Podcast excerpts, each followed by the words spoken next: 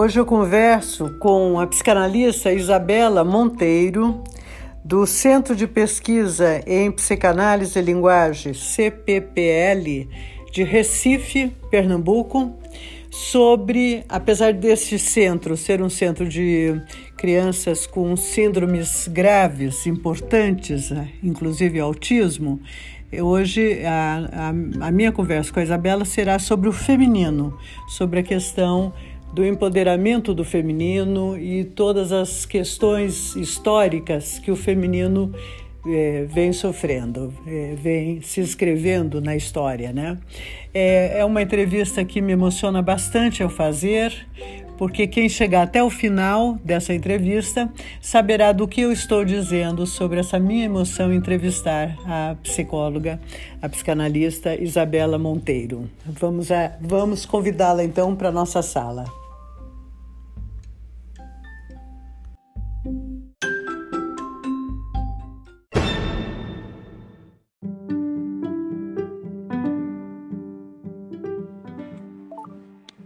Oi, Isabela. Olá, bom dia. Muito bem-vinda na minha sala de podcast. Obrigada, eu que agradeço pelo convite. Muito bem, Isabela. Me fala um pouco de você. Quem é você? É, eu sou Isabela Monteiro, sou psicóloga clínica, sou sócia do CPPL, que é um centro de pesquisa em linguagem, é, em psicanálise e linguagem, e moro em Recife, Pernambuco. Sim, o CPPL é um instituto que cuida de crianças com, com graves, é, graves sintomas psicológicos, né? inclusive é bastante dedicada ao, ao autismo, é certo? Sim, sim. Inclusive foi a segunda instituição no Brasil a a começar a cuidar de pessoas com esse quadro, antes mesmo do nome do quadro ser considerado espectro autismo. E é uma instituição que eu me orgulho muito de fazer parte, por ter uma tradição muito longa. Inclusive, foi também quem trouxe o Winnicott aqui para o Nordeste, que é um teórico que a gente tem muito querido, apesar de a gente trabalhar de forma plural em relação às teorias ele é, eu acho que um, um teórico que a gente elenca como um dos principais utilizados quando você, na instituição. Diz, quando você diz que a instituição tem longo tempo, quanto tempo, Isabela? São 38 anos. Praticamente 40, puxa vida. É. Mas apesar, tempo, apesar de você estar nessa instituição, que quem sabe renda um outro podcast para falarmos de autismo, hoje nós vamos falar sobre uma grande questão que você se dedica, que é a questão do feminino, a questão de todo o empoderamento do feminino, as questões é, historicamente do que tem vivido, né, é, é, essa classe desprivilegiada do patriarcado, né, que é a mulher e o feminino. Hoje falaremos sobre isso, certo? Certo. É, na verdade é um, é um tema que eu me dedico a estudar até anteriormente à psicologia. Então, é o que eu considero que, digamos assim, me norteou também para a psicologia, mas sem dúvida nenhuma é um estudo que eu não largo. Certo. Então, é mais de, são mais ou menos 15 anos estudando isso e bebendo disso. Então eu acho que, querendo ou não, muito da minha clínica também é norteada por causa desses estudos. Então quer dizer que você praticamente eh, está, é, se dedica à questão do feminino, mais ou menos no tempo que isso revoluciona toda a nossa cultura contemporânea. É, eu não diria isso porque se a gente for ver num percurso histórico já é anterior, desde a primeira, segunda, terceira onda, a gente vai para okay, então, tempos onde é... não tinha nem possibilidade de eu existir, mas eu acho que o momento que eu estava, principalmente na minha adolescência, foi muito frutífero em relação às lutas de gênero e o desenvolvimento acadêmico dos estudos relacionados ao gênero. Ótimo. Então eu acho que nisso com certeza teve uma influência cultural de eu começar a ter acesso a esse tipo de leitura, a esse tipo de, digamos assim, de estudo. Ótimo. Então vamos, vamos, pode, pode começar a partir daí, né? Esteja à vontade. Eu vou te interromper muito pouco. Nos conte historicamente. Pode interromper, pode interromper. Tá certo. É, eu, eu acho que é, fica mais legal quando é uma conversa. Não será, sem dúvida alguma. Mas, assim, é, comece por aí, da questão da primeira onda, da questão histórica, né, que é anterior à tua adolescência. Vamos lá. Tá, eu pensei em, em pegar um pouquinho do presente, daí a gente puxar para a parte histórica, porque, querendo ou não, não, não tem como ignorar o momento que a gente está, né? Sim. A gente está vivendo uma pandemia, com quarentena, sendo que a gente já sabe que 40% dos domicílios são chefiados por mulheres. 40%? E 40%. E a gente tem uma pesquisa do IBGE de 2019, anterior ainda à pandemia, que mostra que mais ou menos 18,5 por hora semanais a mulher gasta em serviços domésticos.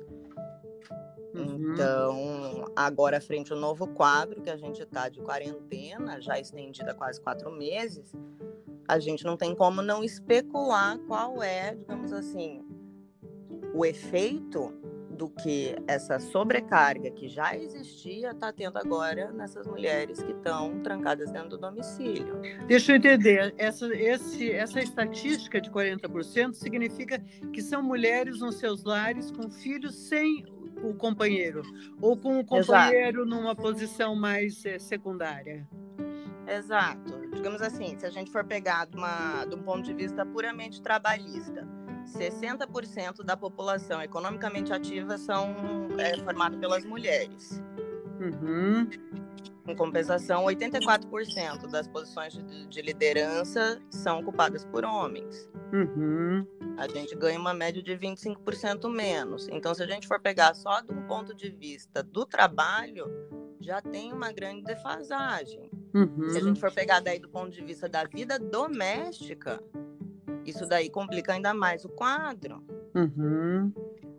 Então, agora o que, pelo menos é o que eu estou conseguindo ler das matérias que têm sido lançadas, dos questionamentos que estão sendo lançados, é justamente qual é o impacto, então, de você trazer essas mulheres que são responsáveis pela, digamos assim, vida financeira familiar e também são responsáveis pela vida domiciliar. Uhum. Então, agora foi para um ponto onde não tem mais os apoios que a gente lutou para conseguir. Uhum. Por exemplo, escola, uhum. ela não, por um ponto de vista mais macro, ela não está só auxiliando a criança, ela está auxiliando toda uma família, toda uma sociedade. Uhum. A, criança vai para o colégio, dá tempo da mãe poder então ir para o seu trabalho, fazer os uhum. deveres que ela precisa fazer se Sim. formar, que muitas vezes está com o filho, tendo que estudar e trabalhar e uhum. cuidando de casa. Uhum. Sim. Sim.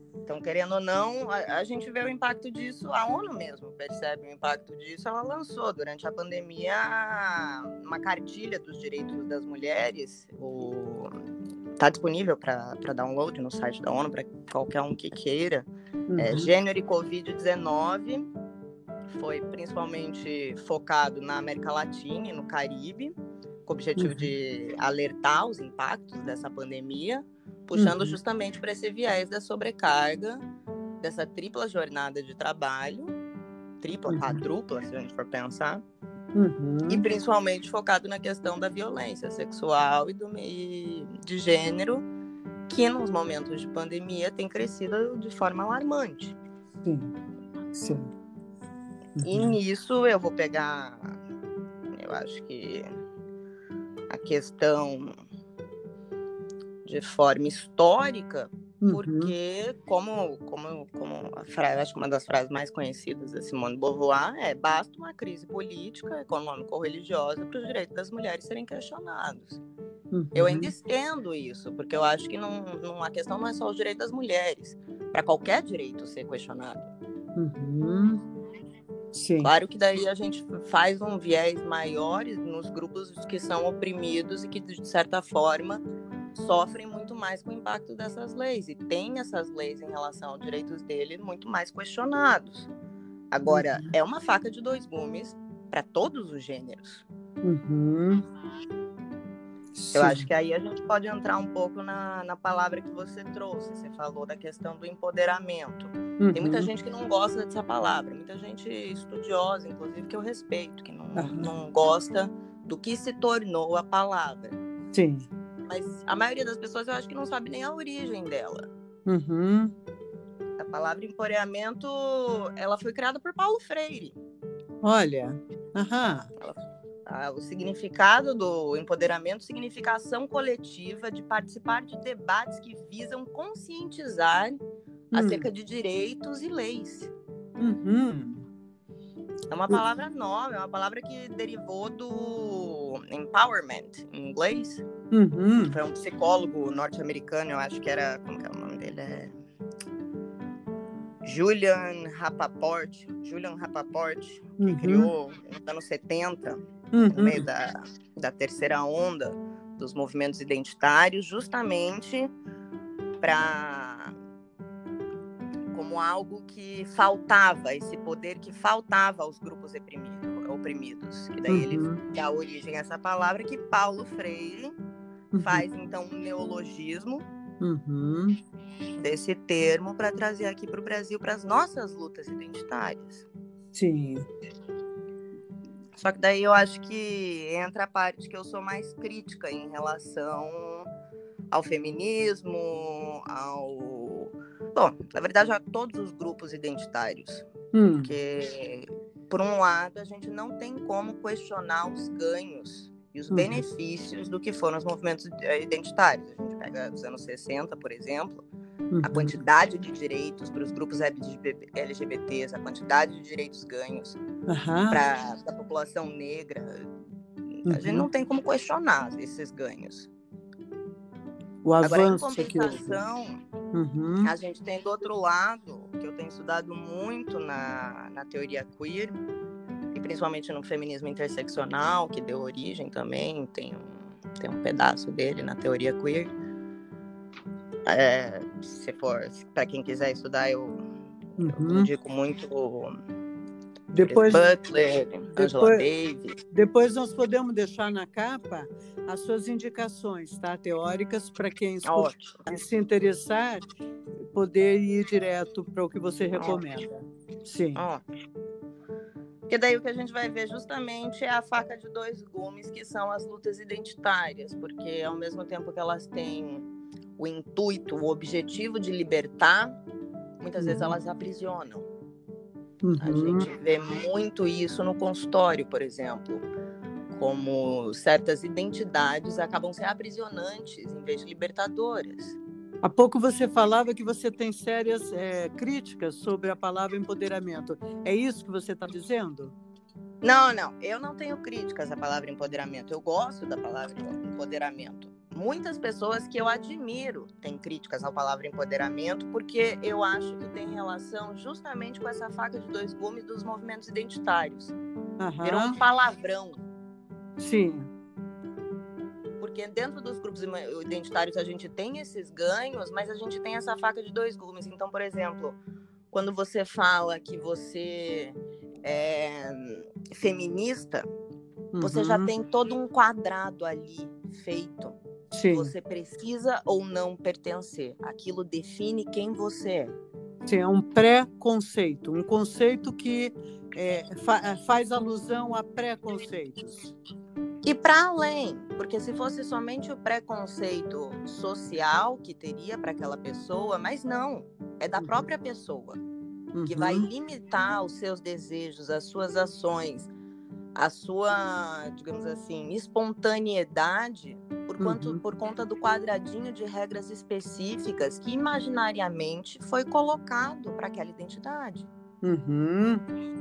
Então você só é trans se você fizer a cirurgia, se comportar de tal forma, se identificar com o gênero contrário do seu. Tem uhum. toda uma caixinha ali que é feito. E não necessariamente é do desejo da pessoa. A pessoa pode ser trans e não querer fazer a cirurgia. Até a pessoa porque... pode não se identificar com nenhum gênero. Ah, exatamente, até porque é subjetiva a questão de, de gênero, não? Exato. Ela não é, ela não está presa. Eu acho que Simone Beauvoir que, que enfatizou isso. Ela não está presa, né? ao biológico. Você não nasce mulher, você se torna mulher, né? Porque a subjetividade Sim. tem que estar incorporada, não? E para além, porque querendo ou não, é um construto do que a gente criou que se chama mulher e um construto do que a gente criou que se chama homem. Uhum. Claro que a gente tem diferenças biológicas, é, orgânicas, é, hormonais, uhum. isso está posto. Mas a socialização que é feita em relação a você nascer com aquele aparato, vagina, útero, e a socialização que é feita com você nascendo com outro tipo de aparato é que é completamente desigual. Então, Ou... você somente nascer com uma vagina e com um útero não faz você ser uma mulher. Ou a cesura que existe entre o corpo biológico e, e a mente, né? Dentro Exato. corpo. Exato. Sim. E para Mas... além, porque se a gente for pegar mesmo na biologia, a biologia se curva para os construtos sociais. Porque se a gente for pensar de uma, de uma forma, digamos assim, se a gente conseguir se desprender minimamente, eu sei que isso é impossível, mas minimamente do que a gente já tem como verdade, a gente for colocar de um ponto de vista puramente de pesquisa, dentro da própria natureza a gente não tem dois sexos. A gente tem uma gama de variedades que muitas pessoas podem chamar, ah, mas é uma deformação, ah, mas é uma variável mínima. Sim, mas desde que a gente colocou a estatística como o novo normal, é que isso é considerado o que é normal. Você diria que a mente. é funcional na natureza, é normal. Você diria que a mente, a mente, não o biológico, a mente, você está falando do biológico e na própria natureza você não encontra o gênero assim tão bem definido, estruturado, mas na mente você poderia dizer que é híbrido? Somos híbridos?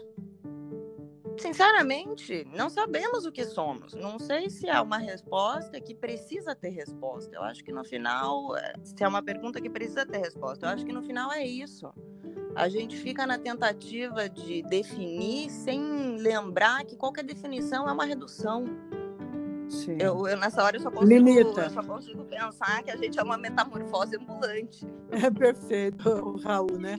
Mas eu acho Raul, que nessa hora, é melhor que qualquer cientista, Sem qualquer dúvida. pesquisador, qualquer estudioso. A, a, arte sempre à frente da ciência, né? Mas voltando Exato. um pouquinho, eu creio que, quem sabe, eu esteja te atropelando. Eu gostaria que você voltasse historicamente à primeira onda, a segunda, quando que começam esses movimentos, porque eu acho que é muito rica essa informação histórica, né? Uhum.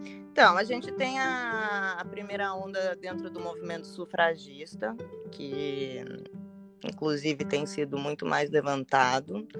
Mas, assim, em vez de eu ir pelas ondas, eu posso ir pegando elas no contexto. Eu vou voltar um pouco, porque dentro da, dessa visão histórica das ondas, a gente só pega um pedaço da história.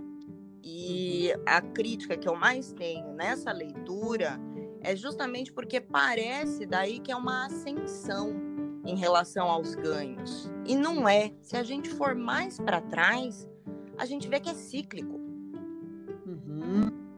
Então, se eu começar a falar primeira onda, direito, é, movimentos sufragistas, a mulher consegue direito de votar, segunda uhum, onda, anos uhum, 60, uhum. é, direito de reprodução sexual, terceira onda, a gente está indo faltando um pedaço da história.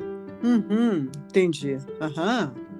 Então, eu acho que é importante a noção das ondas, mas eu acho que tem que ter, ter um passo atrás, porque querendo ou não a gente não pode ver a mulher isolada da sociedade, a gente precisa ver a sociedade como um todo. Uhum. Então, se a gente for pegar dentro das formações familiares, anterior à família nuclear, porque ali, é, no, no início da família 19, início de Freud, início das neuroses, grande pico depois das grandes guerras, onde as mulheres foram pedidas, pedidos para ficarem em casa, foi feito toda uma política em relação às mulheres retornarem em casa por conta dos filhos, que a, a mortalidade infantil nessa época era muito grande. Uhum. Justamente porque a gente mandava as crianças, nessa época a gente não tinha conceito de infância, a gente mandava as crianças para para as amas de leite. A gente está então, falando da época de Napoleão Bonaparte, né? Exato, exato. Uhum gente pode pegar essa virada entre o século XVI até o século XVIII. Uhum. Essa grande virada. Porque anterior a isso a gente tinha. É, como que é o nome? Anterior à família nuclear. Não Eu sei. não vou lembrar o termo. Uhum. Eu não vou lembrar um termo. Mas é, as famílias não eram compostas entre mãe, pais e filhos. Eram Uhum. compostas entre pais, mães, filhos, tias, avós. Ah, a, É, gran- a grande família. A Sim, família. tem, um, tem um nome específico, que nem família nuclear, eu não vou lembrar agora. Sim, Mas não importa, não é essa a questão. A questão é que família extensa. essas né? famílias, Uhum. dentro dessas famílias, a criança não era cuidada pela mãe. Uhum. Primeiro que não existia só a mãe, existia todo um contexto. Sim, tios, tias. E não existia também a valorização da maternidade.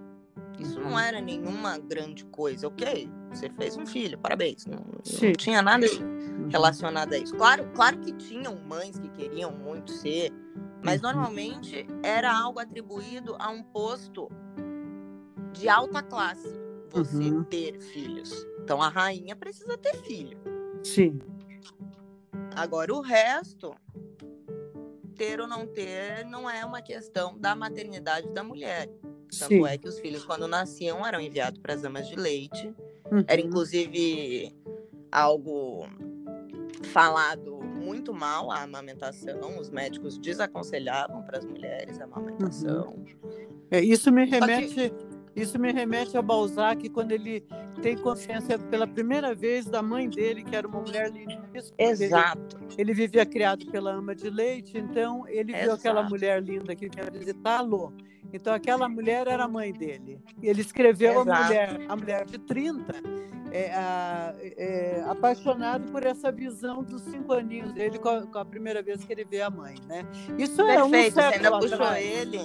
Você É? ainda puxou ele, você me lembrou na mesma hora de Voltaire, que para mim é uma das grandes amostras. Se a gente for pegar é, anterior a essa época da- das mulheres criando os filhos, na época onde teoricamente a gente não criava os filhos e a gente Uhum. tinha, digamos assim, tempo para trabalhar, porque mulher trabalhando era uma coisa comum, a não ser que você Uhum. fosse de uma classe muito alta, você trabalhava. Aham. Você precisava trabalhar, não era uma questão de ir ou não ir, mulher ficar em casa ou não. Não, se você era de uma classe mais baixa, você trabalhava. Sim, trabalho A fazia parte do dia a relação dia. aos estudos. A gente Uhum. tem é, nomes de mulheres que trabalharam com Voltaire, exatamente puxando a questão de que antes já foi questionado a educação da, da mulher, só que anterior ao- a esse tempo, a gente tinha qual modelo social do que era mulher? Eles Uhum. acreditavam que a gente era o oposto do homem, literalmente. Que, por exemplo, Uhum. o nosso, nosso sistema de produção Uhum. era como se fosse o pênis ao contrário. Uhum. Uhum. E logo, a crença era que tanto o homem quanto a mulher precisavam chegar a um orgasmo para terem um filho. Uhum.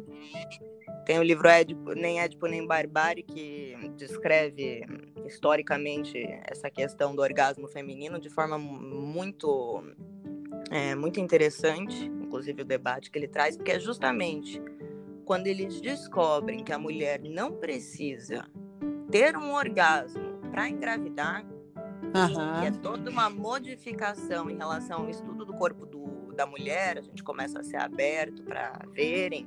Lembrando que isso já aconteceu no Egito, por isso que eu falo que a história é cíclica. A gente sobe, Aham. sobe, desce, desce, sobe, sobe, desce, desce. Sim, sem dúvida. Ali tem toda uma modificação e o, o orgasmo feminino começa a ser daí demonizado. Se não é necessário para reprodução, então Uhum. não deve ser uma coisa muito boa. Bom, e a pra igreja quê, começa então? literalmente. A cuidar dos orgasmos das mulheres. A gente tinha casais que iam para a igreja transar, para a mulher não ter o orgasmo. Uhum. Parece uma Uhum. loucura hoje em dia falando, mas é a verdade, é a realidade, É, principalmente mas na Europa.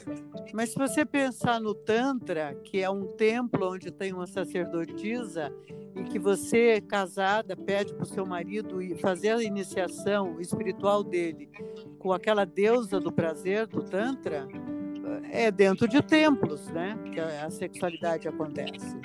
Mas aí a gente tem uma torção, querendo ou não, porque aqui eu tô falando dentro de, principalmente da Europa. Uhum. Se a gente uhum. for para a Ásia, onde realmente um falta, pensa... falta, falta embasamento. Ou de um pensamento cristão, né, que é de controle da sexualidade, ao contrário do Tantra, que é elevação de, de alma, né, ir para a subjetividade via sexualidade. Né? É, apesar. Eu, eu morei, eu, é, eu passei de, depois da, da minha juventude, fiquei uns cinco anos morando fora e morei na Tailândia e na, na Indonésia. Uhum. E apesar de ter morado lá, meus estudos ainda são escassos em relação ao Oriente uhum. e o uhum. gênero, quanto em relação ao Ocidente. Sim. Mas é interessante porque a gente vê a perpetuação de forma obviamente diferente, mas das mesmas construções. Uhum. Isso, isso é um tema que me intriga muito, qual seria a origem das opressões. A gente vai ter diversas teorias, diversas. Bom, diversas teorias de qual seria. Não sei se eu acredito em alguma, acho que todas têm pontos relevantes. Pontos... Oh, é, eu te, te dou uma dica de você não. É, se quiser pesquisar alguma coisa nessa, nessa direção da cultura e da repressão, não deixa de ler Totem e Tabu do Freud. Ah, Ali com é um certeza, adoro. É um Acho compêndio. muito interessante, gosto muito. Inclusive, apesar de ser um texto muito criticado, é um dos meus preferidos. É criticado pela antropologia, porque não está no rigor da antropologia.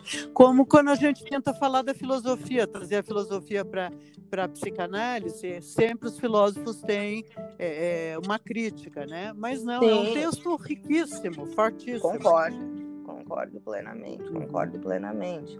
Ali na instituição da, da, da civilização, o, a proibição do incesto, a proibição de matar o, o próprio pai, são, uhum.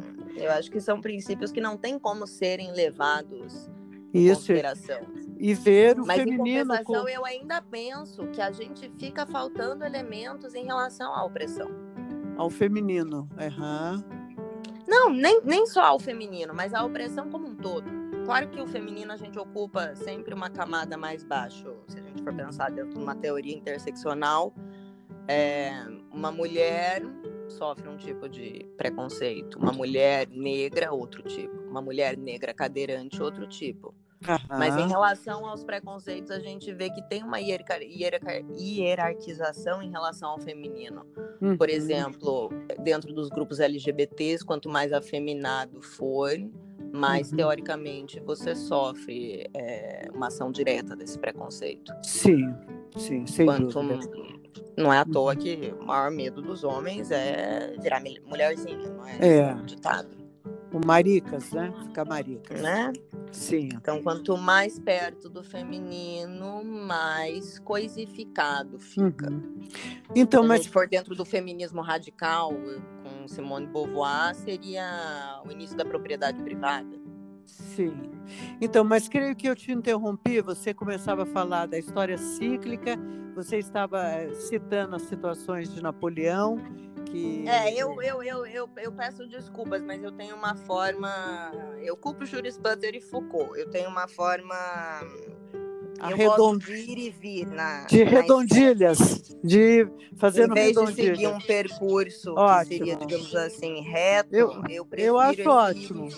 Eu, eu acho, ótimo. Sim. Fica mais claro, pelo menos para mim, é uma Sim. forma mais fácil de elucidar. Sim, mas voltando para as questões desse mundo cíclico e da, das ondas, vamos lá. Então, eu pego muito a questão do início da família nuclear. Essa eu acho que foi uma mudança muito concreta, até porque a gente tem relatos de forma muito mais abrangentes do que das outras épocas. Então, a família então, nuclear. No início das grandes guerras, você pegou mesmo, puxou Napoleão. No início dessas grandes guerras, muda-se o conceito de qual é a riqueza de um país. Antes era tempero, obra-prima, material bruto.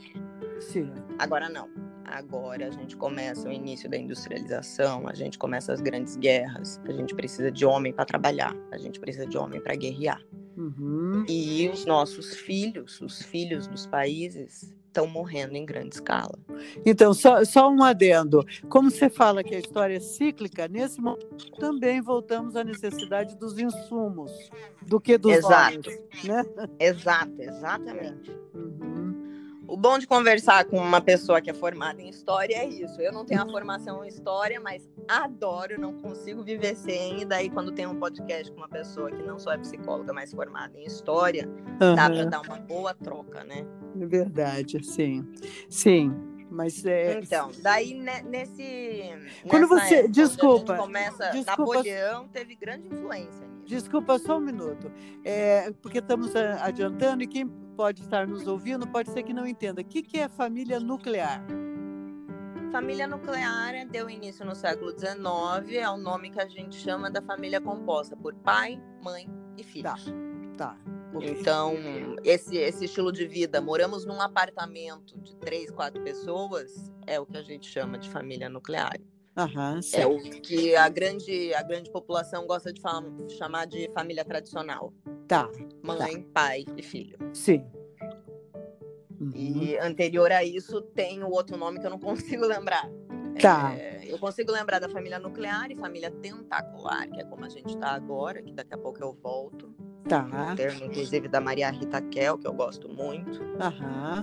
Mas anterior a isso, a gente tem essa família que é composta por vários tios, mães, avós, avós. A gente tem, na grande maioria, toda a rede familiar morando na mesma casa. Os Sim. grandes casarões, morando Sim. pais, tios, avós, primos, todo mundo junto. Uhum. E dentro dessa época, os filhos eram mandados para as amas de leite, a grande maioria. As pessoas às vezes acham que seriam só os ricos, Uhum. mas não. Até porque as pessoas de classe mais baixa precisavam trabalhar, não podiam ficar cuidando. Sim, Era as ama de camponesas. leite. Sim. Interessante não. As camponesas eram, na verdade, a variável.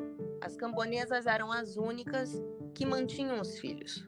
Aham. E muitas vezes que era ama de leite da- da- das mulheres da cidade. Exatamente, Uhum. exatamente. Sim. Então, começa a ter todo um estudo em relação, principalmente aos políticos da época, Napoleão, grande influenciador, Rousseau, muito, foi muito influenciador nessa época, os médicos, em relação a por que, que essas mulheres, por que, que essas crianças estão morrendo. Aham. E daí, justamente na variável das camponesas, Aham. foi visto que os filhos que não eram mandados para as amas de leite Sim. tinham uma porcentagem maior de sobrevivência. Sim. Sim.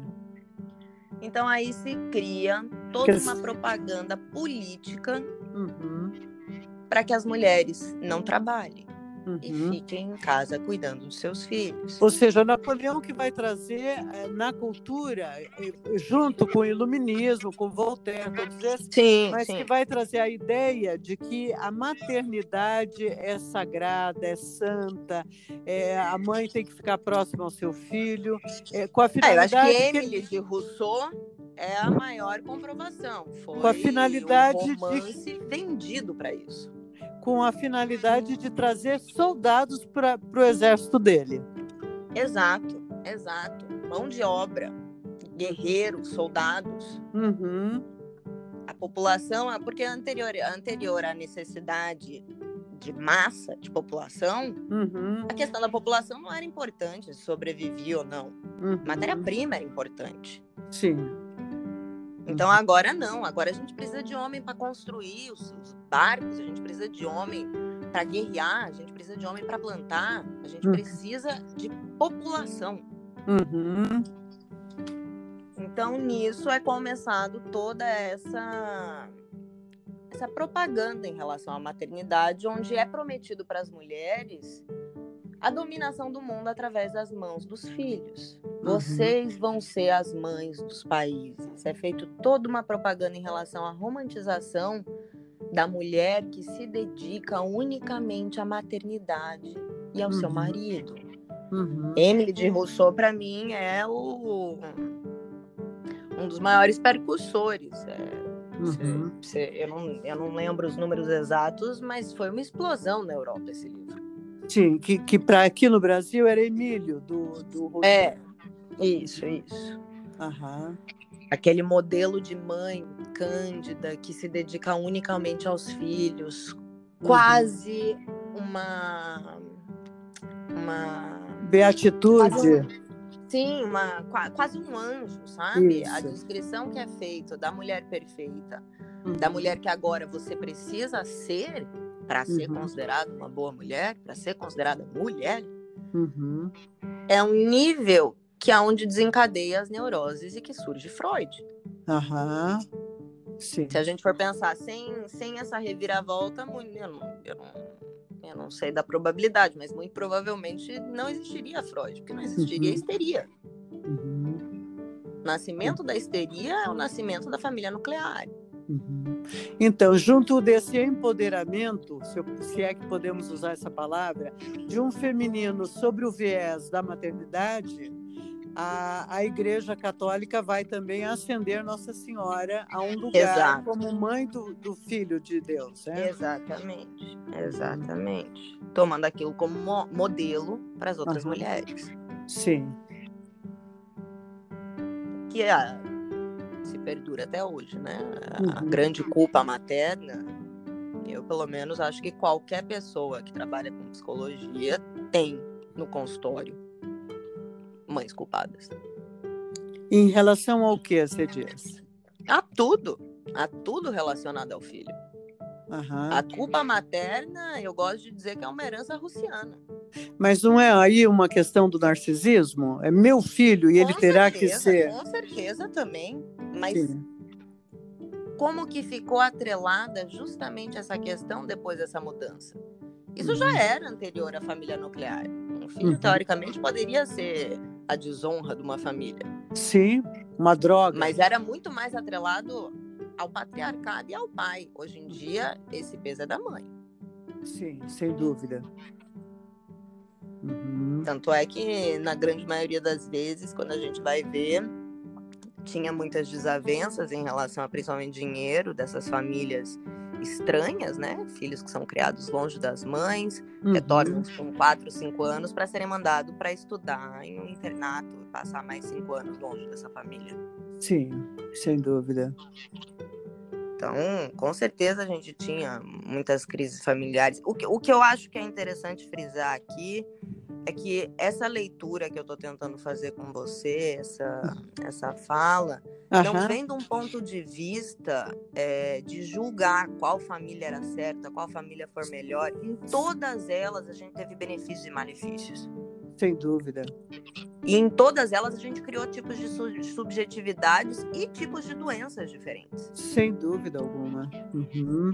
Então eu acho importante frisar que a questão não é qual foi melhor, qual dava certo. É destacar Sim. os benefícios e os malefícios, as dificuldades e aquilo que prosperou. Sim, eu acho que justamente isso, de que a transformação ela é dada, ela não tem como ser impedida. Uhum. A gente está o tempo inteiro modificando o que, que é ser mulher, o que, que é ser criança, o que, que é ser adolescente, o que, que é ser homem. Isso está uhum. o tempo inteiro sendo modificado. Uhum. Sim. E, e, a gente tem uma necessidade de se atrelar aos construtos com, com os quais a gente cresceu e muita dificuldade de questionar se esses construtos valem ainda na contemporaneidade. Sim. Uhum. Ou se não, se a gente não luta permanentemente para manter certos ideais, Uhum. Que por mais que a gente ache que sejam de muito tempo, não. Uhum. Se a gente for ver dentro da legislação, até 2001, se uma mulher casasse com o homem que estuprou ela, ele não tinha nenhum tipo de penalidade. Imagina. Uhum. A gente tá falando de 2001, a gente não tá falando de 1820. Sim. Então, querendo ou não, eu acho interessante sempre voltar para essa uhum. questão das transformações. As transformações são inevitáveis. E uhum. nessas horas eu fico muito preocupada com a fala de Simone Beauvoir. A gente está no meio de uma crise política. A gente está no meio de uma crise econômica. E a gente está no meio de uma crise, não sei, não sei se eu diria religiosa, mas moral. Moral ou você diz um retrocesso a, a, a, ao poder do patriarcado de uma forma com a, com sua resenha mais feia ou mais é, a sua pior carranca? Não sei, na minha leitura, pelo menos é a minha opinião por enquanto, provavelmente vai mudar, como eu falei, tudo muda. Mas por enquanto eu vejo muito como um grito daqueles que estão perdendo o chão da, que pisam. Você ter uma verdade, uma construção do que é certo, o que é errado, o que é normal e o que não é normal, por mais que eu critique, é necessária para todo ser humano. A gente precisa disso para minimamente sobreviver e navegar o mundo. Uma referência. E no momento que isso é questionado, no momento que isso é questionado, uhum. ameaça a nossa estrutura psíquica. É uma ameaça para nós. Uhum. Sim. Então, de repente, você não ter mais gênero, não ser mais dado biologicamente, isso vai provocar revolta. Isso vai provocar agressividade. Uhum. Porque as uhum. pessoas se sentem ameaçadas por isso. Uhum. Sim. Não parte de uma compreensão consciente de que, ai, eu não gosto disso por isso. Não. não. É muito mais primitivo. Sim é um ataque ao que a gente precisa, digamos assim, para estar minimamente conectado à realidade. De repente, aquela estrutura está se esfacelando no seu pé. Uhum. Eu acho que faz muito sentido. É o homem que a população que está se sentindo despersonalizada e agredida uhum. por estarem, digamos assim, atacando esses construtos que para eles são verdades, tem uma reação violenta. Eu acho que é natural. É, é o homem revoltado do caminho podemos considerar isso. Uhum.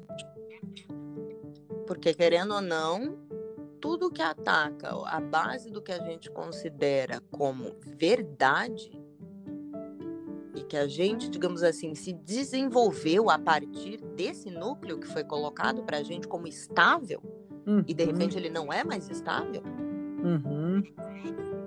é uma coisa muito dura para o ser humano. Uhum. Eu faço esse esforço para para tentar minimamente me distanciar da raiva que eu fico, por exemplo, quando eu vejo um, o nosso presidente atacando justamente a população que mais sofre. Uhum. Justamente as populações que são mais oprimidas. Uhum. Sim. Então eu preciso fazer esse esforço de pensar isso, porque senão eu sinto a mesma coisa do, do contrário, que ele está atacando ideais para mim que são inabaláveis. Uhum. Luta por igualdade, luta por justiça, minimamente equidade. Uhum. Mas é, esse, é um, um, esse é um câncer da humanidade, né? Isso é o, o mais é, é o, o, mais velho do velho, né? A desigualdade, a opressão, não é? Ah, é, com certeza. Por isso que eu falo que eu me questiono muito sobre a, a relação da origem disso. Se é que a gente pode falar de origem de qualquer coisa. Sim, é Mas como se é um estudo fosse... que eu tenho muito interesse. Sim. Mas voltando, eu queria que porque eh, eu também estou olhando o nosso tempo e temos ah, que eu gostaria de voltarmos lá nas questões das ondas, tá? Para eu sei que você vai e volta, eu acho isso fenomenal, eu acho excelente porque nos dá o posicionamento do aqui e agora, mas uhum. voltando lá. Então, eu vou dar, vou dar uma resumidinha, a gente tem esse esse primeiro, que é considerada a primeira onda do movimento feminista, no movimento sufragista, que a gente teve ganhos. Uhum. Bom, possível nomear, mas o principal que todos sabem é o do voto feminino. Uhum. A gente tem daí depois diversos ganhos e perdas entre o voto feminino americano, é né? americano. Né? Não só o americano. O, a primeira onda, o principal foco dela vai ser principalmente na França, na Inglaterra. A segunda onda, então, que vai tomar principal foco nos Estados Unidos, que vai tá. ser nos anos 60, junto com os movimentos identitários. Tá. Uhum. Ali. A, a primeira onda que lidera, grande... em termos de pensamento, é quem? A primeira onda. A primeira onda, a gente vai ter Virginia Woolf, que para mim querendo tá. ou não, é a pessoa a, a que grande basta, principalmente de forma teórica, uhum. e publica estudos, publica artigos, publica Sim. estudos em relação a isso. Mas a gente vai ter homens também, Voltaire fez muitos estudos em relação Sim. a isso. A gente tem uhum. Stuart, eu não vou lembrar o nome dele. Sim. A segunda onda? Segunda onda a gente tem nos anos 60, através de ganhos e perdas desde a da primeira onda, começa então o que a gente chama dos movimentos identitários. Uhum. Então, Pantera Negra, movimento LGBT, uhum. é, LGBT ainda não, luta dos gays, depois luta uhum. da, das lésbicas, Uhum. É, a gente tem essas grandes lutas identitárias que vão cada vez mais, digamos assim, se repartindo. Desculpa, só, só para não perder que estamos já saindo da primeira onda. A primeira onda também vamos ter eh, uma das feministas eminentes, a, a Ana O, né? Sim, exatamente, exatamente. Inclusive, é, a ligação entre o feminismo e a psicanálise, eu gosto muito quando eu, quando eu falo. Não vou fazer essa fala aqui, porque querendo ou não, a gente não vai ter tempo, mas é muito interessante o ponto de partida da psicanálise por Ana O e as lutas que ambas essas que o nome dela era o nome dela era ai era Berta, Berta. Marta Pop é... Pop como que é Não é Berta? Ana, oh. Ah, meu Deus. Beta Pepperheim, não. Isso, é isso mesmo, isso. É, isso. Beta Pepperheim, né? Isso, isso mesmo. Sim, Daí... desculpa, você estava na segunda onda. Que aí veio as Então, ali a gente negras. tem esse ganho, mas mesmo assim continua diversas desigualdades. Por exemplo, a gente não tem direito reprodutivo, é, reprodutivo, a gente não é dona do nosso próprio corpo anterior a essa época a gente já foi. A gente teve uma época onde aborto era uma coisa comum e não era nenhum palavrão. Era, inclusive um assunto de mulheres feitos por mulheres e uhum. acabava nisso. Mas depois uma dessa... ajudando a outra. É, mas depois dessa modificação social no conceito da maternidade, uhum. aborto e controle de natalidade. Aham, sim.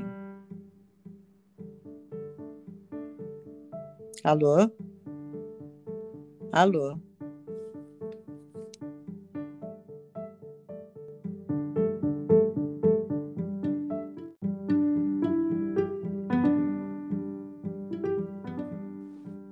Oi, Isabela, parece que Oi. caiu, né? Parece que caiu. Acho que caiu. Tá, mas continuando, né? Então, daí depois nos anos 60 a gente tem os grandes movimentos identitários, que foram a repartição de pequenos grupos.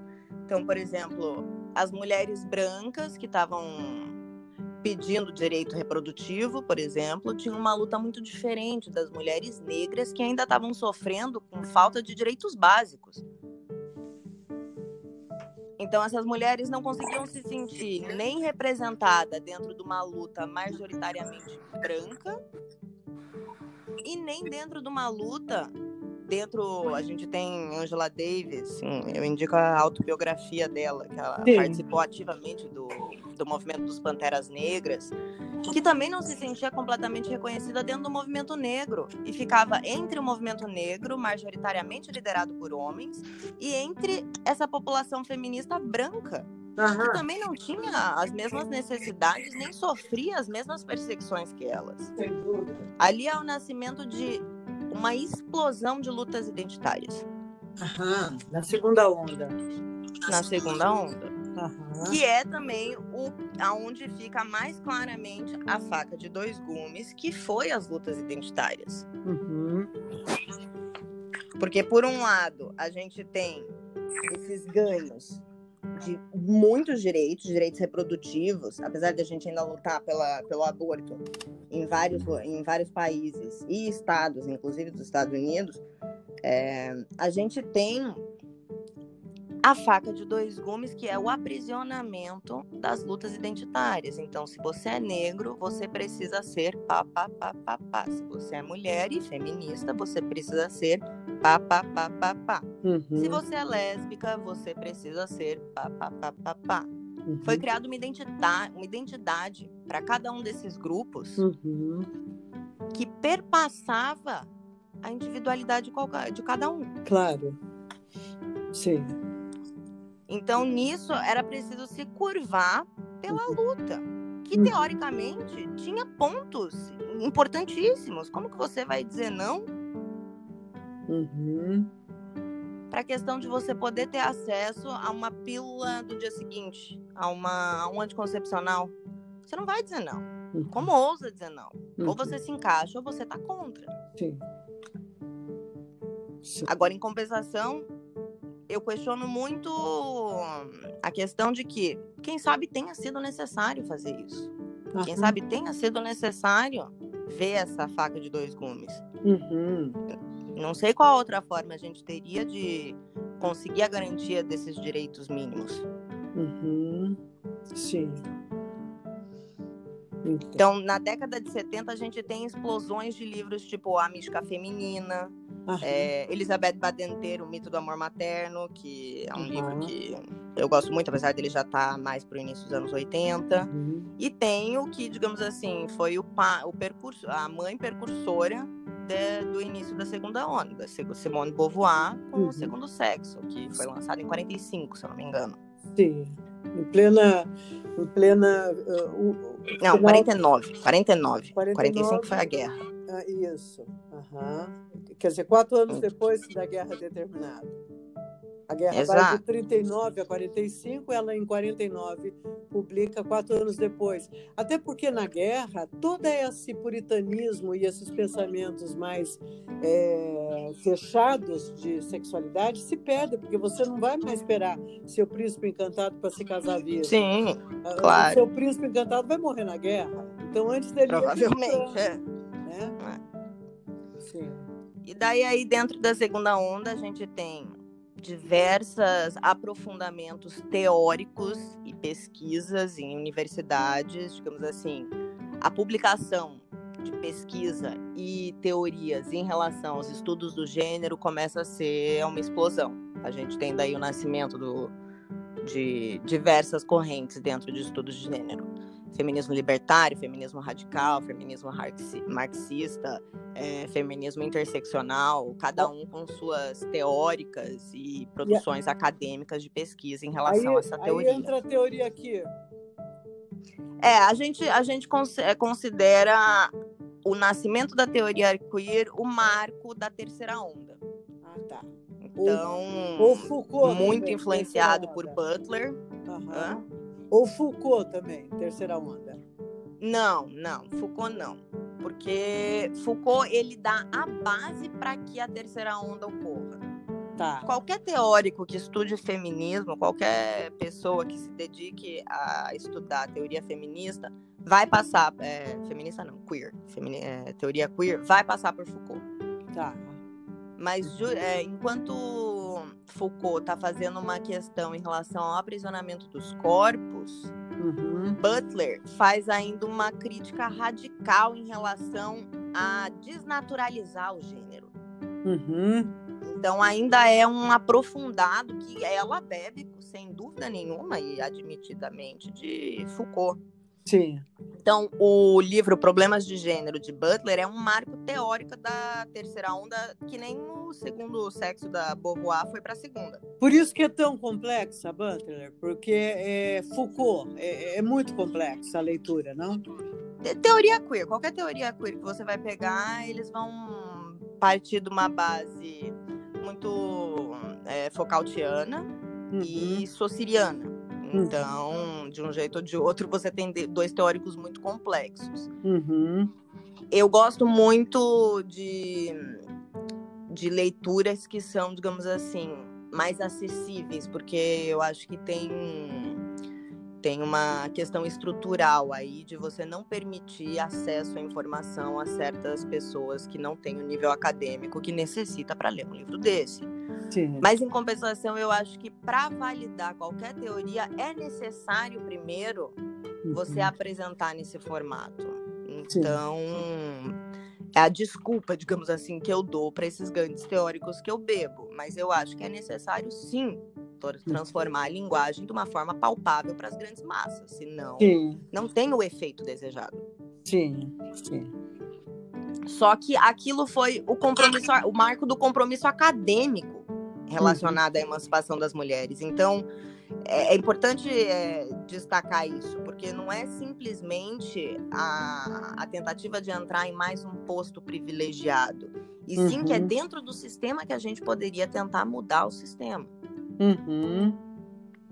Então, nisso, os estudos acadêmicos voltados para a questão do mulher, digamos assim, vira uma explosão. A gente começa a ter uma grande variedade dentro das lutas de Uhum. teorias. Inclusive, daí o que eu falava, de teorias em relação a qual é a origem dessa opressão.